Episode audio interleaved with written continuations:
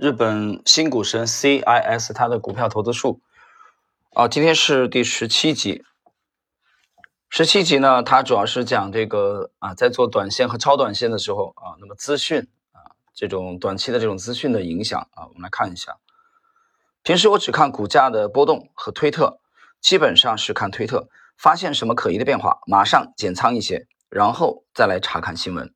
比如说买了一千张日经指数的期货。假设三十秒后下跌了一百五十日元，这时候我会卖掉五百张，减仓一些，做到无论发生什么都可以应对。之后看看新闻，就是说我在还不了解情况的时候甘愿止损。之后如果发生什么也没有的话，我会想，刚才怎么回事？难道就是让我破财吗？但只能接受。推特的新闻是最快的，也就是小道消息。美国总统竞选特朗普胜出的时候，当地的推特是最快的，路透。彭博慢了近三十秒慢了近半分钟啊。NHK 等日本的新闻则是慢了几分钟，所以我基本上只看推特，我也读报纸和杂志，但纯粹娱乐这样就够了。呃，说一下啊，这个报纸和杂志纯粹娱乐的原因呢，他没讲啊，但是我从他的风格来推测，因为他们的时效性比较差啊，他这个出版它周期肯定比较比较长嘛，你推特多快啊，瞬间的。例如啊，Coin Check Check 这个的虚拟货币 NEM 被盗的事件，传言还是比新闻快。最开始在推特上有人写道，有大批的 NEM 被转移的记录，没事吧？我虽然没有跟踪这个发推特的人，但经过大量转帖，自然而然的就看到了。因为日本、美国、欧洲三个市场时差的缘故，星期一最早开盘的是日本股市。呃，这个时时差的原因啊。这个大家去了解一下这个格林威治啊天文台的这个这个这个事儿啊。我们读书的时候学地理的时候就学过啊。我们是在东八区，日本跟我们大概有一个小时的时差。继续，因此如果在周末发生重大事件，日本股市最先受到影响。一旦发生像英国脱欧、特朗普当选这样欧美的政治事件的时候，股票都会被抛售。这时候日本股市总会过度下跌。从我的经验来看，这种时候百分之九十的情况下应该反向买入，就像特朗普获胜的时候，想着接下来该怎么办的时候，就应该反向买入。当然，这是有大事件发生的情况下。通常情况下，道琼斯指数股指期货下跌的时候，反向买入是违背我的买涨的原则的。相反的情况下，如果周末美国出现什么利好消息啊，道指的期货。大涨四百个点的话，日经指数也上涨了，那么就应该做空，一般会马上回调的。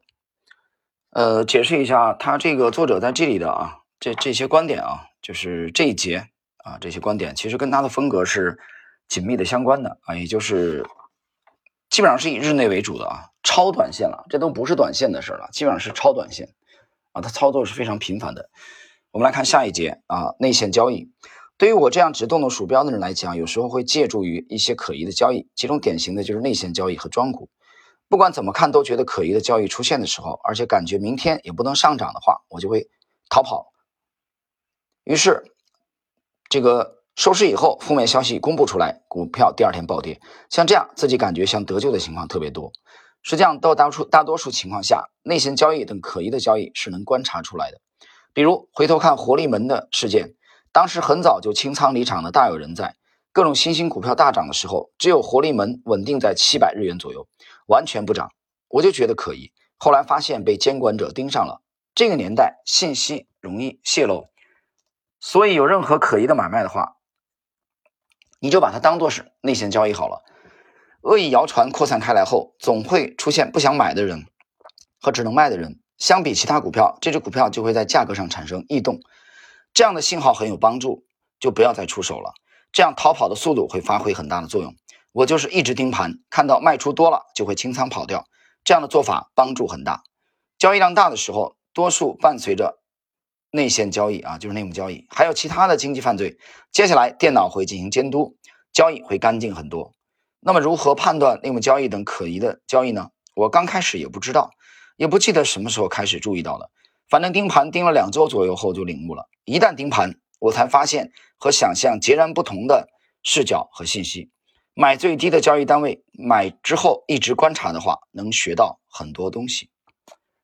停顿一下啊，他指的这个买最低的交易单位，我的理解就是仓位轻一点啊，就做一个侦查性的仓位，然后买了以后就盯着它啊，这个是需要盯的，因为它是它是风格是短线超短线嘛，你要盯的。盯的话，它通过盘口啊这这种啊事实的这种股价的啊信息市场行为啊，它可以保持对这个股票的密切的关注。但如果另外一种风格，他这种做法就觉得很好笑啊。这个没有对错，我觉得我说风格没有对错啊，风格本身并没有高低和对错。呃，但是有一点我要讲，就是 CIS 这种活能干得很出色的人啊，在芸芸众生当中一定是极少数啊，这个可以讲。但同时呢，我们再看天平的另外一端啊，这个他他这个是把它比喻为电光火石啊，只争朝夕的话啊。另外一种就是，啊，靠大的这种格局啊，靠长期的持有，这个其实也难做到啊。其实我们大多数的人是在这两者当中的啊，在天平的这两端的中央的这个啊，这个这个部分，大部分是处于这个部分。真正最右端的，我们把它比喻为，比如说长线啊，一一抱抱几年，把优质的股票啊获取大的利润，和天平的最左侧的像 CIS 这种啊。这种神奇的快枪手，这两种极端的风格能做到的人都是非常少数的。继续，涨跌这样的大趋势形成之前，我逐渐了解了买卖啊原油的个别的因素啊，就是买卖的原因到底是什么。所以你看今天这两节的内容，其实跟它的风格是密切相关的啊。就是后一节呢，强调了这个注意内幕交易，内幕交易它通过报道也来不及了，它完全通过盘口了。啊，比如说这个市场行为的异动啊，价格的异动。那么今天的第一部分内容呢，讲的是推特最快啊，比 NHK 还要快。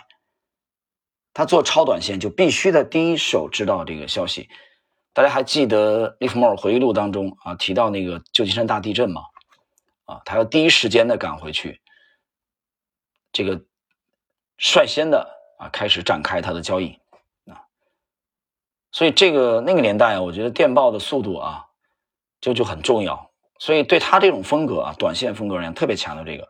但是我觉得一拿拿几年的这种啊长线的交易，他他这个这些内容啊，听起来也就像是一个笑话，了以这完全是风格的啊不同所导致的。好了，朋友们，今天的这个 CIS 股票投资术的第十七集的内容，我们就解读到这里，下一集继续。